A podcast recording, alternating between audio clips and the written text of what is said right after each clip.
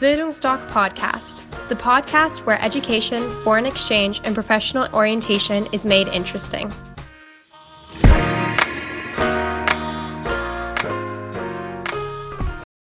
Hallo, mein Name ist Horst Rindfleisch und ich bin Auslandsberater der Bildungsdoc Akademie in Dresden.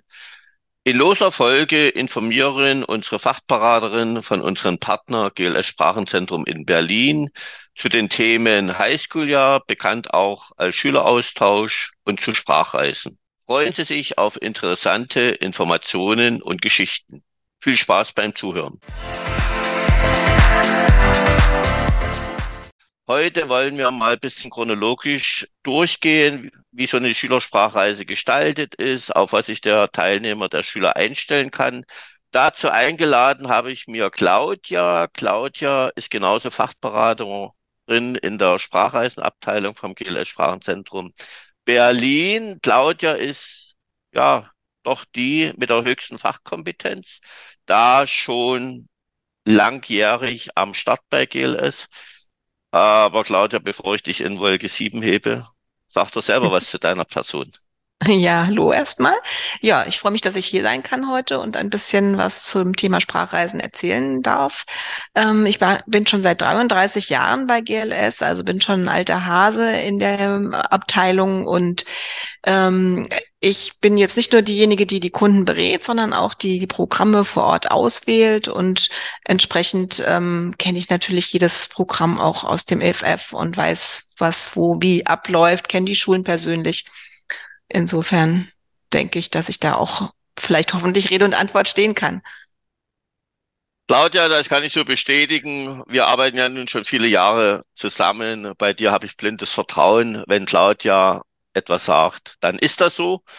Und äh, es hat bis jetzt immer super gepasst, weil unsere Schüler kamen alle wieder, waren zufrieden, die Eltern waren glücklich, keine Hemmung mehr beim Englischsprechen zum Beispiel, wunderbar.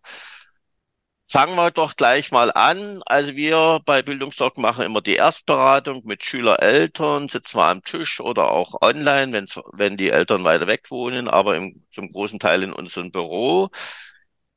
Wir stellen dann die Schülersprachreise vor, weil viele Eltern, Schüler, gerade hier in Sachsen, äh, wissen nicht so richtig, was eine Schülersprachreise bringt, weil die sehr oft mit den Klassenfahrten verbunden werden und dann sagen die Eltern, wir haben doch ganz schön Geld bezahlt, aber gebracht hat es im Grunde genommen nichts.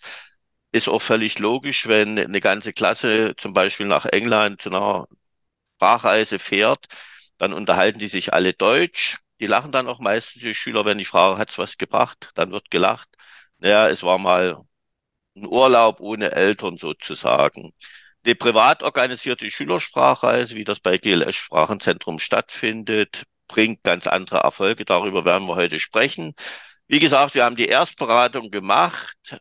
Äh, Eltern, Schüler und Kind haben sich entschieden, wohin es geht, was wir machen, wie lange es dauert. Die Schülersprachreise in der Regel zwei, drei Wochen. Dann wird eine Online-Buchung durchgeführt und wir übergeben dann zum Beispiel an Claudia Herrmann in der Regel. Es kann auch Sarah Pfennig sein. Aber Claudia, vielleicht sagst du noch mal ganz kurz was zur Online-Buchung. Damit beginnt ja sozusagen die Übergabe ans GLS Sprachenzentrum, weil ihr habt das seit ein Jahr online gemacht, wo man auch klein Angebot erstellen kann. Ich finde das fantastisch, weil alles sehr authentisch ist, transparent vor allen Dingen. Aber vielleicht sagst du dort noch mal kurz was dazu, wer den Podcast hört, dass er auch gleich mal wisst, wie die ganze Sache abläuft. Genau, es ist bei uns alles schon äh, technisch äh, gut organisiert, aber trotz allem ist für uns auch nochmal sehr, sehr wichtig, dass wir mit den Kunden persönlich sprechen. Auch wenn wir natürlich schon über Bildungsdoc schon eine gute Vorberatung haben, äh, rufen wir eigentlich immer, wenn wir eine Buchung bekommen, auch nochmal persönlich an, fragen nochmal, ob es bestimmte Fragen gibt, ob wir vielleicht beim Flug, ähm, äh, bei der Flugorganisation mithelfen können und wenn alle Fragen geklärt sind, alles abgesprochen ist, dann schicken wir die äh, Buchung an unsere Partnerschule, äh, die ausgewählt wurde. Ganz, ganz wichtig zu wissen, dass die Schulen alle international sind. Also die arbeiten nicht nur mit uns zusammen, sondern eben auch mit Agenturen, so wie wir es sind, in Spanien, Italien, Frankreich und so weiter. Also dass eben genau das gewährleistet ist, dass nicht nur Deutsche zusammenkommen, sondern dass es eben auch international ist. Ähm, ja, wenn dann die Buchung bei der Schule angekommen ist und hoffentlich auch bestätigt wurde, dass alles geklappt hat, dann schicken wir eine Buchungsbestätigung und dann geht eigentlich schon die Planung der Anreise auch los. Ähm, jeder reist individuell an, also wir haben keine Gruppenreise, keine Busreisen oder ähnliches, sondern jeder fliegt eigentlich individuell zum Kursort. Und wir sind aber auch gerne behilflich indem wir den Kontakt zu unserem Flugbüro weitergeben, so dass man dann den Flug ähm, buchen kann, der eben zu den Abholterminen passt. Vielleicht ein Hinweis nochmal, Claudia, für unsere Zuhörer. Wer den Flug selbst bucht, erst wenn die Buchungsbestätigung erfolgt ist. Also, dass es in den Zeitrahmen auch möglich ist. Richtig? Genau, das ist uns ganz wichtig, dass wir jetzt, ähm, ich meine, das ist jetzt, wenn wir jetzt eine Buchung haben, ist das sicherlich nicht so ein Problem, aber wenn was, jemand kurzfristig buchen möchte, dann ist es uns ganz wichtig, dass wir natürlich vorher wissen, dass auch der Platz verfügbar ist, bevor jetzt ein Flug gebucht wurde. Genau. Es sind ja gerade jetzt bei Schülersprachreisen, äh, gibt's ja immer so, ich will nicht sagen eine Trennung, aber das hat dann auch ein bisschen mit Freiheiten zu tun. Äh, bis 16 Jahre, ab 16 Jahre. In der Regel ist es aber trotzdem so, dass es für das Kind zum ersten Mal der Flug alleine ist, ohne Eltern. Flug ist für Eltern immer ein sehr sensibles Thema. Wird mein Kind auch ankommen? Und da merkt man auch in den Beratungen, wie da die Eltern auch gucken, äh, wie dort die Betreuung ist und so weiter. Sag mal ganz einfach was zu den Fliegen, zu den, äh, zu der Flugbuchung, also wie das Kind dann in das Land X kommt. Nehmen wir ruhig mal England, weil die meisten ja nach England fliegen. Sagen wir mal so, es geht Südengland, die fliegen sicherlich nach London. Sagen wir dort was zum Ablauf bitte. Und wie dann die Verbindung ist, wenn jetzt kein, äh, keine Betreuung ist, ob es da Kontaktpersonen gibt, äh, dass man eine Rufnummer hat, wo man sich erkundigen kann dass so, dass die Eltern ruhig schlafen können. Wir wissen mhm. natürlich aus der Erfahrung, dass unsere Schüler ganz, ganz toll sind, auch mit 14, 15 Jahren, wie sie sich dort alleine auf den Flughafen navigieren. Also das ist alles wunderbar. Aber bitte nochmal aus deinem Mund, bitte.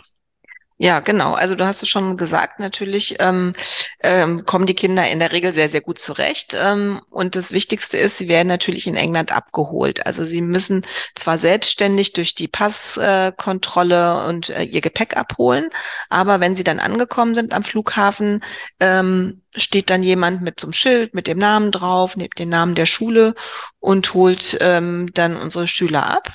Ähm, oft sind das gemeinsame Sammeltransfers, also dass man mit anderen zusammen eben auch dann gleich im Bus zum Beispiel in den Kursort, Bournemouth ist so einer unserer beliebten Kursorte gefahren wird. Oder manchmal werden die Schüler auch individuell dann abgeholt und ähm, dann entsprechend gleich auch zur Gastfamilie gebracht ähm, für den Fall, dass jetzt irgendwas Unerwartetes ähm, passiert, also zum Beispiel eine Flugverspätung, abgesagter Flug oder was auch immer. Es gibt eine Notrufnummer, einmal von uns, von GLS. Dann sind die Sarah oder ich oder eine Kollegin äh, von mir am Telefon und können dann unterstützend weiterhelfen. Wir informieren die Schule, falls es eine Verspätung gegeben hat oder so. Und es gibt natürlich aber auch nochmal eine Telefonnummer von der Schule selber, wenn man jetzt zum Beispiel den Abholer nicht findet oder was auch immer so mal passieren kann. Aber bisher sind alle Schüler angekommen. Wir haben noch keinen verloren. Und wie gesagt, wir sind immer an der Seite und unterstützen, wenn irgendwelche Fragen, Probleme kommen. Ja, liebe Zuhörer, Eltern und Schüler, hört euch mal die Podcasts an von Melissa, Maxima, Maxim, wie stolz die alle in ihren Podcasts berichten, dass sie den Flug alleine gemeistert haben und dass das so einfach war, was sie sich konnten überhaupt nicht vorstellen. Also ganz beruhigt. So, das Kind ist am Flughafen angekommen. Du sagtest gerade, wird abgeholt und dann werden die Schüler verteilt. Gastfamilienunterbringung, Internatsunterbringung. Vielleicht sagst du mal ab Flughafen, wie das dann abläuft. Ja, also wenn wir davon ausgehen, man geht in eine Gastfamilie, dann ähm, passiert es schon oft so, ich, wie ich sagte, ja, es gibt auch so einen Sammeltransfer. Das heißt, die Kinder, Schüler werden mit dem Sammeltransfer beispielsweise nach Bournemouth zur Schule erstmal gebracht und dann stehen da die Gastfamilien und nehmen dann die Schüler in Empfang und nehmen sie mit äh, zu sich nach Hause. Ähm, manchmal gibt es auch individuelle Transfers, so dass der ähm, Bus jetzt zum Beispiel oder das Taxi die Schüler direkt zur Gastfamilie bringt. Das kommt auch manchmal vor. Kommt eben einfach ein bisschen drauf an, ob es, wie gesagt, ein Sh ähm, Shuttle ist, wo mehrere Schüler ähm, abgeholt werden oder ob es ähm, vielleicht nur zwei oder drei sind, dann würde das Taxi natürlich die Schüler direkt bei der Gastfamilie absetzen. Ähm, mit dem Internat läuft es ähnlich. Ähm, meistens sind es Shuttle-Transfer. Am Flughafen kommt man an, da sind dann mehrere Schüler, vielleicht auch welche aus anderen Ländern, die werden gesammelt und dann gemeinsam zum Internat gebracht. Und im Internat stehen natürlich dann wieder die Betreuer bereit, die dann die Kinder in Empfang nehmen und ähm, dann bekommt man sein Zimmer zugewiesen und erstmal die Abläufe erklärt. Wo muss ich hin? Wo gibt's Essen? Manchmal kommt man ja so um die Mittagszeit an, ähm, dass man erstmal seinen Koffer auspacken kann und dann äh, weiß, wo man dann zum Essen ähm, gehen muss. Ähnlich ist bei der Gastfamilie. Ich komme bei der Familie an, meistens um die Mittagszeit, Nachmittagszeit. Dann kriege ich erstmal mein Zimmer gezeigt. Die Gastfamilie erklärt so ein bisschen, wie sind die Tagesabläufe, wie sind die Essenszeiten. Ähm, Frühstück zum Beispiel mache ich mir selber, hole ich mir ähm, das Müsli aus dem Schrank und die Milch oder ähm, macht das die Gastfamilie für mich. Also der erste Tag ist erstmal so ein bisschen ankommen und warm werden, egal ob es jetzt ähm, Gastfamilie ist oder ob es Internat ist. Also man lernt erstmal alle so die Abläufe kennen und ähm, bekommt vielleicht noch einen Stundenplan in die Hand gedrückt und einen Stadtplan, so dass man sich zurechtfinden kann.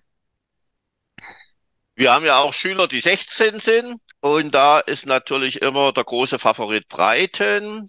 Die haben ja ihr Wohnheim dort neben der Sprachschule. Ganz kurz nochmal was dafür. Wie ist das beim Wohnheim, wenn jetzt 16-Jährige dort ankommen? Wie läuft dort ab? Also da gibt's äh, sogar zwei Optionen. Ähm, also man kann als 16-Jähriger theoretisch auch vom Flughafen selbstständig ähm, zur Gastfamilie oder zum Wohnheim kommen. Da muss ich gar nicht unbedingt einen Transfer buchen. Ähm, wenn ich jetzt schon, sagen wir mal, ein bisschen reiseerfahren bin, dann fahre ich einfach vom Flughafen zum Wohnheim. Da ist dann eine Rezeption, da komme ich an und sage, ich bin der und der und habe hier ein Zimmer reserviert und dann bekomme ich wie im Hotel im Grunde mein Zimmer gezeigt die Rezeption ist auch 24-7 besetzt, so dass ich jederzeit da auch jemanden habe, den ich fragen kann, wo ich dann, wenn ich äh, was weiß ich, irgendwas im Zimmer nicht funktioniert oder was auch immer, ähm, dass ich mich da auf jeden Fall schon mal gut aufgehoben fühle. Ähm, ähnlich wird es zur Gastfamilie laufen. Ich könnte auch selbstständig theoretisch ähm, dann mit 16 schon ähm, mich vom Flughafen nach Brighton begeben und dann mit dem Taxi zur Gastfamilie selbstständig fahren. Viele, die jetzt noch nicht so reiseerfahren sind, die buchen allerdings tatsächlich auch den Transfer und dann läuft's eigentlich wie bei den anderen klassischen Schülersprachreisen auch so ab, steht jemand mit dem Schild, holt mich ab und setzt mich am Wohnheim ab und dann gehe ich zur Rezeption und sage, ich bin der und der und dann bekomme ich mein Zimmer. Vielleicht noch mal kurz was zum Wohnheim. Ich habe ja mittlerweile schon einige Bilderchen gesehen und äh, Videos, wie wunderbar das in den Wohnheim ist, aber vielleicht noch mal ganz kurz für unsere Zuhörer. Also jeder Teilnehmer hat ein extra Zimmer und dann gibt es Gemeinschaftsräume, gibt es eine gemeinsame Küche oder sowas? Ja, es gibt eine gemeinsame Küche, allerdings nicht zum Kochen gedacht. Ähm, aus Sicherheitsgründen Ne, da gibt's dann einen Kaffeekocher, einen Teekocher und einen Kühlschrank. Da kann ich dann meine Sachen reinstellen, Namen mit Namen beschriften und so. Und da kann man sich mal treffen mit anderen. Da kann man sich ähm, ja vielleicht was aus dem Supermarkt holen, was man dann da essen möchte oder so ein bisschen Obst. Äh, aber eigentlich ist es mehr so als Treffpunkt auch gedacht. Also nicht, wie gesagt, zum Kochen, weil im Wohnheim jetzt, wenn wir von Brighton sprechen, äh, gibt es ja eine Cafeteria und da bekomme ich ja sowieso mein ähm, Frühstück, Mittagessen und Abendessen. Also muss ich mich gar nicht um irgendwas groß äh, kümmern, dass ich da was kochen muss. Aber die Gemeinschaftsräume, sowohl die Cafeteria als auch der andere Aufenthaltsräume, die sind einfach so als Treffpunkt gedacht, damit man andere ähm, auch gleich am ersten Tag, wenn man angekommen ist, auch gleich kennenlernen kann. Tipp für unsere 16-Jährige, eure, euer Einzelzimmer nur zum Schlafen und Duschen nehmen, alles andere im Gemeinschaftsraum, damit diese zwei, drei Wochen, die ihr dort verbringt, auch ihr zum Netzwerk nutzt, dass Freundschaften entsteht und ihr vor allen Dingen euch am internationalen Leben beteiligt. Das geben wir immer mit als Tipp und das machen auch unsere Teilnehmer. Kommen wir zu den ersten Tag an der Sprachschule. Das Wunderschöne an der Sprachschule ist ja, deshalb sage ich auch, die Effekte bei einer privat organisierten Schülersprachreise sind völlig andere als bei so einer Klassenfahrt. Am ersten Tag gibt es ja diesen Einstufungstest und da werden auch bei unseren Veranstaltungen, wenn wir davon erzählen, die meisten hellhörig, Eltern wie Kinder, mit diesem Einstufungstest, weil wir haben auch Schüler und das ist eben ja auch bisschen Deutsch, äh, dass eben in der Klasse gelacht wird, wenn das Englisch schlecht ist und so weiter. Und die Schüler teilweise eben auch Angst haben, so eine Sprachreise anzutreten, weil sie sich wollen nicht gerne im Ausland auslachen lassen. Und dann sage ich, dafür braucht er keine Angst haben.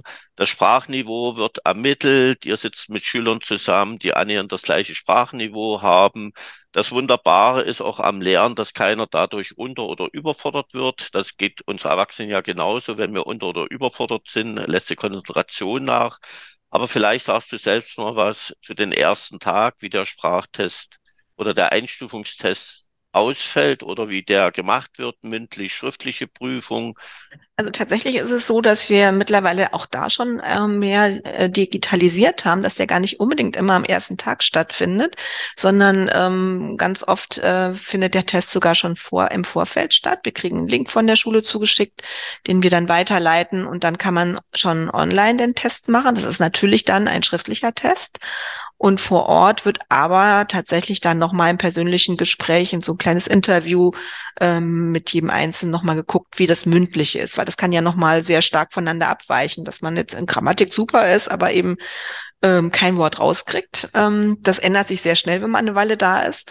Ähm, aber das kann halt, wie gesagt, am Anfang passieren, dass man erstmal so eine kleine Sprachhemmung hat. Und ähm, vor dem Test muss keiner Angst haben, weil es geht wirklich auch darum, dass man wirklich auch in die richtige passende Niveaustufe kommt, damit man nicht unter- oder überfordert ist. Wenn man aber nach einer Weile feststellt, man ist vielleicht doch besser als gedacht oder die Gruppe ist doch zu schwer. Dann spricht man einfach am besten einen von den Lehrern an oder den Academic Director von der Schule und sagt so, ich fühle mich hier in der Gruppe nicht so äh, wohl, ich möchte gerne wechseln und dann ist das in der Regel auch überhaupt kein Problem. Manchmal sagen die Lehrer, komm, wenn du unterfordert bist, ich gebe dir noch extra Aufgaben. Ähm, dann du passt eigentlich da rein, aber ich gebe dir noch ein paar extra Aufgaben. Ähm, das gibt's natürlich auch. Und also da gibt's, das ist alles sehr offen und ganz anders als in der Schule. Es ist sehr viel lockerer, viel, ja, ich will nicht sagen, dass es in der Schule unfreundlich ist, aber es ist einfach irgendwo freundlicher, netter. Jeder versucht am gleichen Strang zu ziehen und alle sitzen im gleichen Boot. Man muss keine Angst vom Test haben. Ähm, es geht ja darum, dass man seine Sprachkenntnisse verbessert und ähm, nicht darum, dass man irgendwie benotet wird oder so. Maxima sagte uns das auch im Podcast zu hören. Sie hat nach ein paar Tagen gemerkt, dass das Niveau doch etwas höher sein könnte. Und da hat sie dort mit Lehrer gesprochen und die sagte, binnen eines Tages war ich dann in der nächst, nächsthöheren Klasse. Die sagte, alles super einfach, alles wunderbar. Die sagte, das ist, wenn man das eben auch alles so live erlebt, die sagte, das Wichtigste ist eben, dass man es anspricht, weil es merkt ja sonst keiner. Man muss ganz einfach auf die Leute zugehen und die sagte, und das nimmt ja dann auch für später die Hemmungen. Und das ist ja auch das Schöne, gerade mit 14, 15, dass man merkt, wenn ich mit Leuten spreche und sage hier, dass es immer eine Lösung gibt und dass sich dann die Probleme oft türmen. Äh, in der Woche sind 20 Sprachstunden. Äh, wie sind die Klassen zusammengestellt? International sicherlich, Muttersprachler. Wie groß ist die Klassenstärke? Wie viele Schüler sind in so einer Klasse? Ja, das vielleicht mal kurz. Mhm. Also das sind in der Regel 15 Teilnehmer pro Niveaustufe und ähm, natürlich auch international zusammengesetzt. Und klar kann das natürlich sein, dass vielleicht mal zwei, drei Deutsche oder vielleicht noch ein deutschsprachiger Schweizer mit in der Gruppe ist.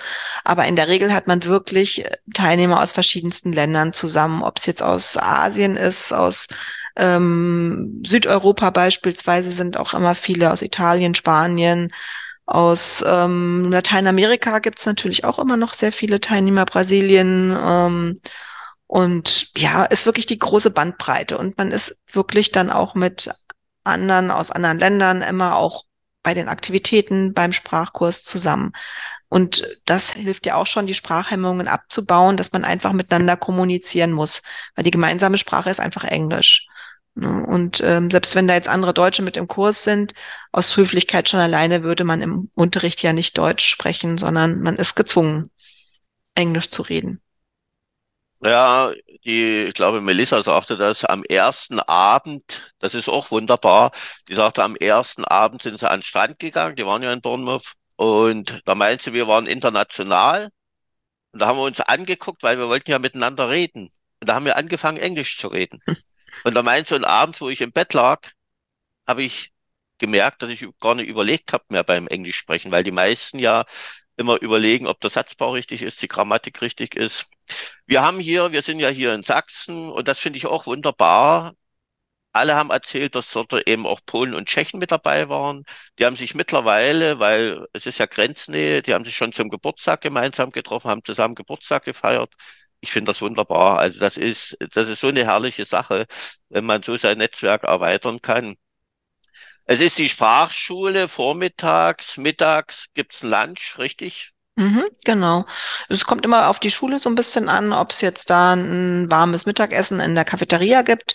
Es gibt auch manche Schulen, wo man eben ähm, von der Gastfamilie dann ein Lunchpaket mitbekommt.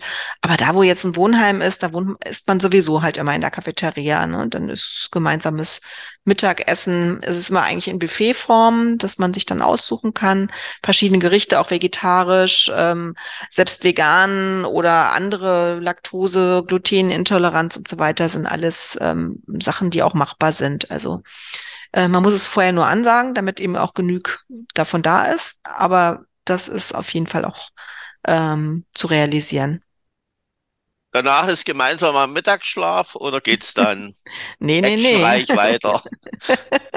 Nein, also äh, Mittagsschlaf, an Mittagsschlaf ist gar nicht zu denken. Wahrscheinlich fallen die meisten abends todmüde ins Bett, aber es ist eigentlich immer gleich nach dem Mittagessen, gibt es vielleicht eine kleine Pause, wo man mal verschnaufen kann, zum Strand runtergeht.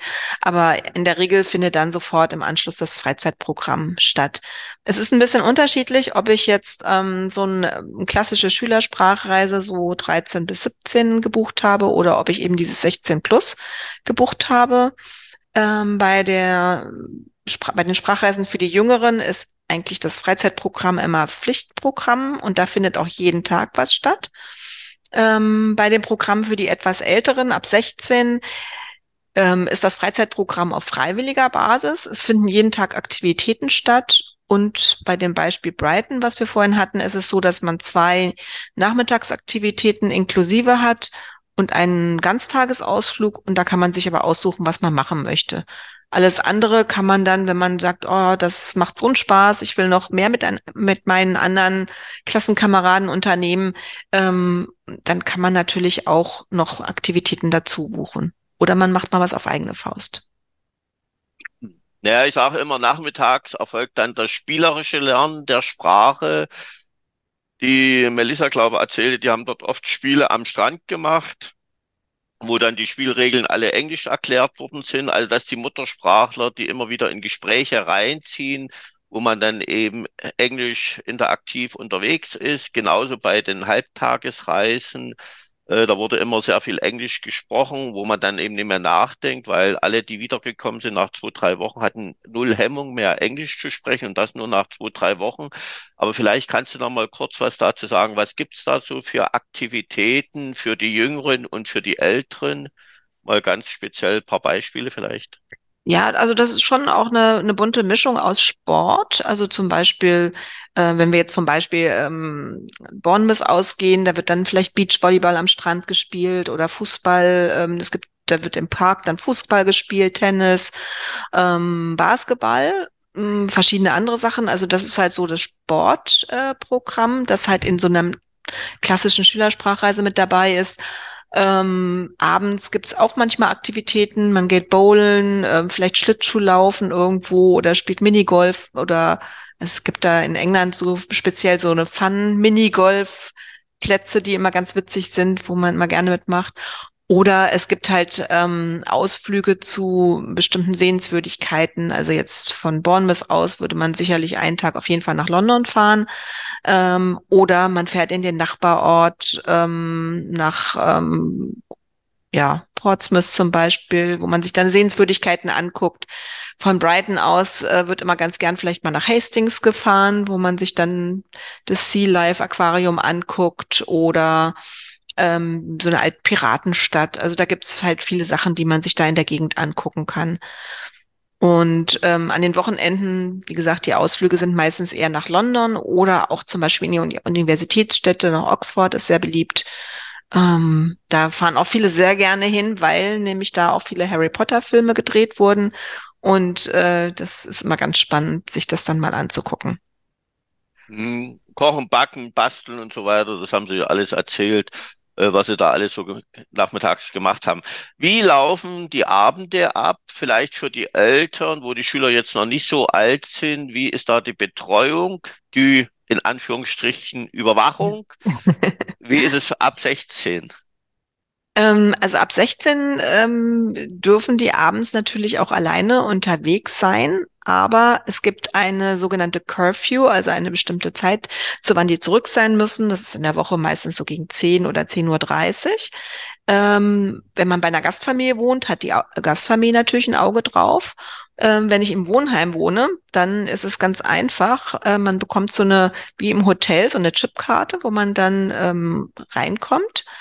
Und ähm, die ist so programmiert, dass eben die unter 16 oder äh, unter 18-Jährigen ähm, ja diese Zeit einprogrammiert haben. Und wenn die dann zu spät kommen oder gar nicht auftauchen, wird dann auch mal hinterher telefoniert. Ähm, jeder muss natürlich auch seine Handynummer dann angeben, sodass die äh, Betreuer auch ähm, rausfinden können, wo sich die Teilnehmer dann befinden. Also ob sie ähm, vielleicht einfach sich nur verspätet haben oder die Zeit vergessen haben oder ob irgendwas los ist. Und dann ähm, kann man das auch ganz leicht überprüfen. Ja, das sagten ja auch unsere Teilnehmer, die haben gesagt, manchmal verschwindet sich der Bus, Bus und so weiter. Die sagten, das A und O ist die Kommunikation, dass man die Gastfamilie informiert oder im Wohnheim anruft und dann sagen die, ist okay, wissen wir Bescheid, aber dann bist du auch zu der Zeit da und dann äh, passt das auch. Am Wochenende hattest du ja schon angesprochen, ja, gibt's denn äh, Aktivitäten oder vielleicht eins, was mir gerade noch einfällt, das ist vielleicht auch nochmal interessant. Was sind das für Gastfamilien? Bei der Sprachreise haben wir oftmals so, gerade wenn man in einer Gastfamilie lebt, dass die oft mehrere Schüler aufnehmen, die von verschiedenen Ländern sind. Das finden unsere Schüler immer ganz spannend, weil da haben sie gleich noch mehr Kulturen, die sie kennenlernen. Aber was sind das so für Gastfamilien? Wie sind sie untergebracht? Ich kenne England so, dass die meisten ja Häuser haben. Vielleicht sagst du da kurz was dazu. Mhm, das stimmt. Also die Häuser, äh, meisten Familien wohnen tatsächlich in Häusern, so meistens so Reihenhäuser. Die sind relativ klein. Ne? Also wir würden sagen, die sind klein von, von unserer heutigen Sicht. Ähm, man teilt sich das Bad meistens mit der Gastfamilie. Und ähm, wir buchen eigentlich fast immer Doppelzimmer, ähm, damit man eben auch nicht alleine bei der Familie den Weg dann nachher auch zur Schule hat. Ähm, deswegen ist es immer ganz schön, wenn man im Doppelzimmer wohnt.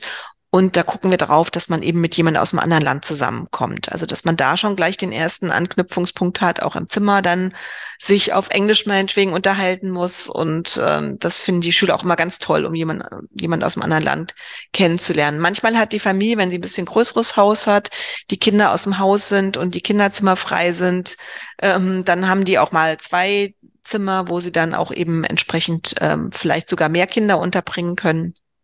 Je nachdem. Aber es ist immer wirklich so, dass halt äh, darauf geachtet wird, dass es international von der Zusammensetzung ist. Von den Familien her muss man sagen, es ist wirklich bunt gemischt. Es gibt manchmal ältere Ehepaare, deren Kinder aus dem Haus sind, die die Kinder aufnehmen. Manchmal gibt es auch ähm, Familien, die selber Kinder im gleichen Alter haben. Ist meistens der Wunsch, aber ist nicht immer zu gewährleisten tatsächlich. Mm, manchmal gibt es Familien, die haben kleinere Kinder, also da haben wir wirklich die große Bandbreite. Man muss ja auch dazu sagen, England ist ja auch ein Einwanderungsland. Ne? Also entsprechend ähm, hat man manchmal auch Familien, die ähm, vielleicht einen Background aus Indien haben oder aus Pakistan, aber natürlich dann eben trotzdem gutes Englisch sprechen, weil sie vielleicht schon in zweiter, dritter Generation in England leben. Also keine Angst vor fremden Kulturen da. Da, das ist, gehört auch so mit zu England dazu, dass da eben doch ähm, die Bevölkerung auch sehr bunt gemischt ist. Melting Pot sozusagen. Vielleicht zwei Anmerkungen. Die Häuser sind klein, kosten aber so viel wie ein großes Haus in Deutschland, kenne ich von meinem Sohn. Und die zweite Anmerkung, Maxim war bei einem älteren Ehepaar, der meinte, die waren bestimmt 60, 70. Und er hat dann gleich, ich habe gesagt, hast du Oma und Opa gesagt noch? Da sagte, die waren so warmherzig und so liebevoll, weil sie hatten Zeit für ihn und die haben immer ganz herrliche äh, Sachen zurechtgemacht, die Oma zum Lunch und so weiter. Also es ist schon wunderbar und ich muss auch eins sagen, die Gastfamilie äh, passt, aber man hält sich ja nun nicht die meiste Zeit bei der Gastfamilie auf sondern ist unterwegs und dann ist das okay. Zum Wochenende wollte ich kurz nochmal, gibt es da besondere Aktivitäten? Wie laufen die Wochenenden ab? Sind ja in der Regel zwei. Mhm. Also es sind eigentlich immer ähm, auf jeden Fall mindestens ein ähm, Ganztagesausflug mit dabei. Der findet in der Regel am Samstag statt. Wir haben allerdings auch einige Internatsprogramme, die mittwochs starten. Dann findet der ähm, Ganztagesausflug natürlich an einem anderen Tag statt.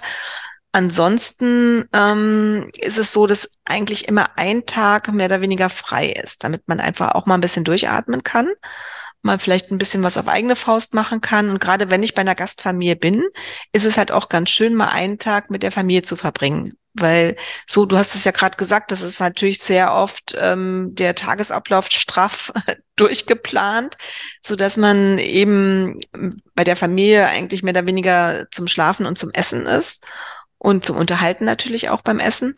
Aber ansonsten versuchen wir natürlich schon, dass die Sonntage auch oft eben als Familientage dann sozusagen gestaltet werden. Vielleicht unternimmt die Familie was oder die hat vielleicht auch eine Familienfest, wo man mitgenommen wird. Also da ist man eigentlich schon voll integriert auch.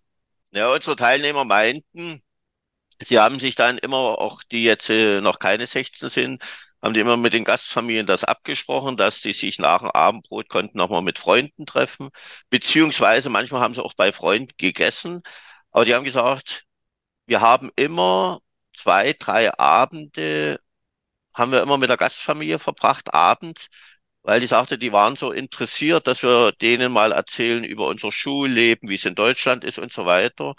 Und vor allen Dingen, weil sie dann gehört haben, wie eben die Umgangssprache ist, wie man in England spricht. Die sagten, das ist nochmal was anderes zur Sprachschule. Das haben die direkt genossen. Also die haben das nicht irgendwie gemacht, um der Gastfamilie eine Freude zu machen, was sie natürlich damit gemacht haben, aber um ganz einfach auch mal vom Land, von der Kultur was zu erfahren. Und das sehe ich auch wieder als Entwicklung, Persönlichkeitsentwicklung, wenn man dort Interesse zeigt, dass man sich auch mal anders informiert. Und da ist das eine wunderbare Sache. Was empfiehlst du Eltern, Schüler? Wie lange sollte eine Schülerreise dauern? Also ich würde sagen mindestens zwei Wochen, ähm, weil eine Woche ähm, finde ich persönlich lohnt sich gar nicht. Da ist man gerade angekommen und dann fährt man schon wieder ab. Ähm, man braucht schon mindestens eine Woche, um erstmal sich zu akklimatisieren, um auch in die Sprache reinzukommen und wirklich so das Gefühl zu haben, ich träume jetzt schon Englisch. Und da ist, sind zwei Wochen super, äh, wenn man kann zeitlich, finanziell oder wie auch immer, würde ich auf jeden Fall auch zu drei Wochen raten. Also das ist auf jeden Fall eine runde Sache. Dann hat man auch zwei ähm, schöne Wochenenden noch mittendrin dabei, äh, an denen man auch noch ein bisschen was vom Land und Leuten kennenlernen kann. Also drei Wochen finde ich schon optimal, ehrlich gesagt. Was ich schön fand, wo haben die Podcast gemacht, äh, die, die drei Wochen waren, da meinen die, nach zwei Wochen gehen ja dann die meisten, dann kommen die neuen Schüler und da waren die Kleider der Guide. Also die haben sie dann durch die hm. Sprachschule geführt. In der, im Ort haben sie gezeigt, wo was ist, wie man was machen kann, wo man sich verabredet abends und so weiter. Ist das, das, ich finde das ganz große Klasse. Das ist Wunderbar. Kommen wir langsam zum Schluss. Die Verabschiedung. Melissa meinte, die haben an der Bushaltestelle eine halbe Stunde gebraucht und das nach zwei Wochen. Die konnten sich nicht trennen, weil das war ein ziemlich großer Freundeskreis, immer wieder umarmt und Küsschen und umarmt und Küsschen. Hast du meine Handynummer eingespeichert, nochmal kontrolliert. Dann geht es nach Hause. Verabschiedung von der Gastfamilie. Äh, wie ist der Rückflug dann gestaltet? Wieder allein? Oder wie läuft das? Also ähm, wir haben natürlich immer die Transfers wieder mit dabei. Also man wird abgeholt bei der Gastfamilie beispielsweise oder im Wohnheim. Dann ähm, geht's mit dem Shuttlebus oder mit dem Taxi dann zum Flughafen. Und da ist dann auch jemand, ähm, also die Schulen haben das eigentlich fast immer so organisiert, dass sie einen Mitarbeiter oder eine Mitarbeiterin am Flughafen abstellen, die äh, sich dann um den Check-in kümmert. Also die Kinder kommen an mit dem Bus, werden empfangen von einer ähm, Betreuerin oder ein Betreuer, der dann mit denen zum Schalter geht, guckt, dass jeder seinen richtigen äh, Check-in-Schalter gefunden hat und äh, dann zum ähm, ja zur Security bringt und ab da müssen sie sich dann eben alleine sozusagen äh, dann in den Security-Bereich begeben und dann zum ähm, ja zum Gate nachher finden. Ich denke, die meisten schaffen das und kriegen das auch hin. Wenn Eltern Bedenken haben, gibt es natürlich die Möglichkeit, auch einen unbegleiteten Kindservice zu buchen. Ähm, empfehlen wir wirklich nur bei ganz, ganz jungen Schülern. Also in dem Moment, wo man so 13, 14 ist, ähm, wollen die Kinder das eigentlich auch nicht mehr. Da wollen sie sich eigentlich selbstständig auch ähm, auf dem Flug ähm, zurechtfinden und am Flughafen zurechtfinden. Aber wenn jemand eben, wie gesagt, noch ganz klein ist und vielleicht wirklich das allererste Mal reist, ist es halt auch nochmal eine Option, sowas zu buchen. Und dann würde es so sein, dass die Betreuer sozusagen dem Luftflugpersonal ähm, das Kind übergeben. Das Flugpersonal übergibt es dann nachher wieder bei den Eltern. Ähm, wenn sie am Flughafen angekommen sind. Aber wie gesagt, also drei Viertel oder noch mehr eigentlich äh, Prozent unserer Teilnehmer ähm, bewältigt das ganz alleine. Und die kommen wirklich gut zurecht. Also es steht ja überall ausgeschildert, wo man hin muss. Und meistens fliegen ja auch andere vielleicht sogar noch mit auf dem gleichen Flug. So ganz allein ist man ja oft gar nicht. Ja, liebe Eltern, tun Sie das Ihrem Kind nicht an, weil das nur peinlich ist. Das ist peinlich. Sowas. Ihr Kind ist groß. Claudia, eine Frage fällt mir doch noch ein. Taschengeld. Ich weiß, aus England, bar bezahlt man eigentlich nicht mehr. Mhm. Äh, wir hatten eine Teilnehmerin, die hatte wohl, die Eltern haben ihr 100 Pfund in Bar mitgegeben. Die hat gesagt, ich hatte zu tun, dass ich das Bargeld loswerde, weil die Eisverkäufer am Strand hat sie gedacht, oh, das kostet ja nicht viel, die nehmen überhaupt kein Bargeld. Ich sehe das auch äh, wenn ich in England bin, egal ob der Teenager oder die rüstige 90-jährige Oma, alle zahlen mit Karte. Ganz kurz, äh, welche Bezahlmethoden empfiehlst du? Auf welche Höhe des Taschengeldes sollten sich Eltern einstellen? Also das hängt natürlich jetzt so ein bisschen vom Ort ab. Ähm, London selber ist beispielsweise teurer als jetzt vielleicht ein kleinerer Ort.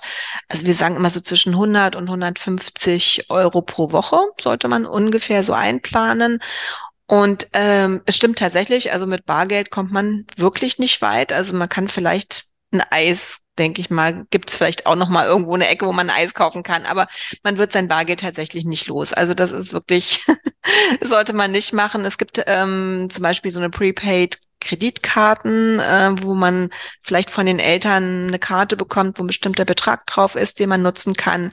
Ähm, PayPal gibt's, äh, es gibt äh, eigentlich ganz viele verschiedene Methoden, aber auf jeden Fall nichts, was mit Bargeld zu tun hat.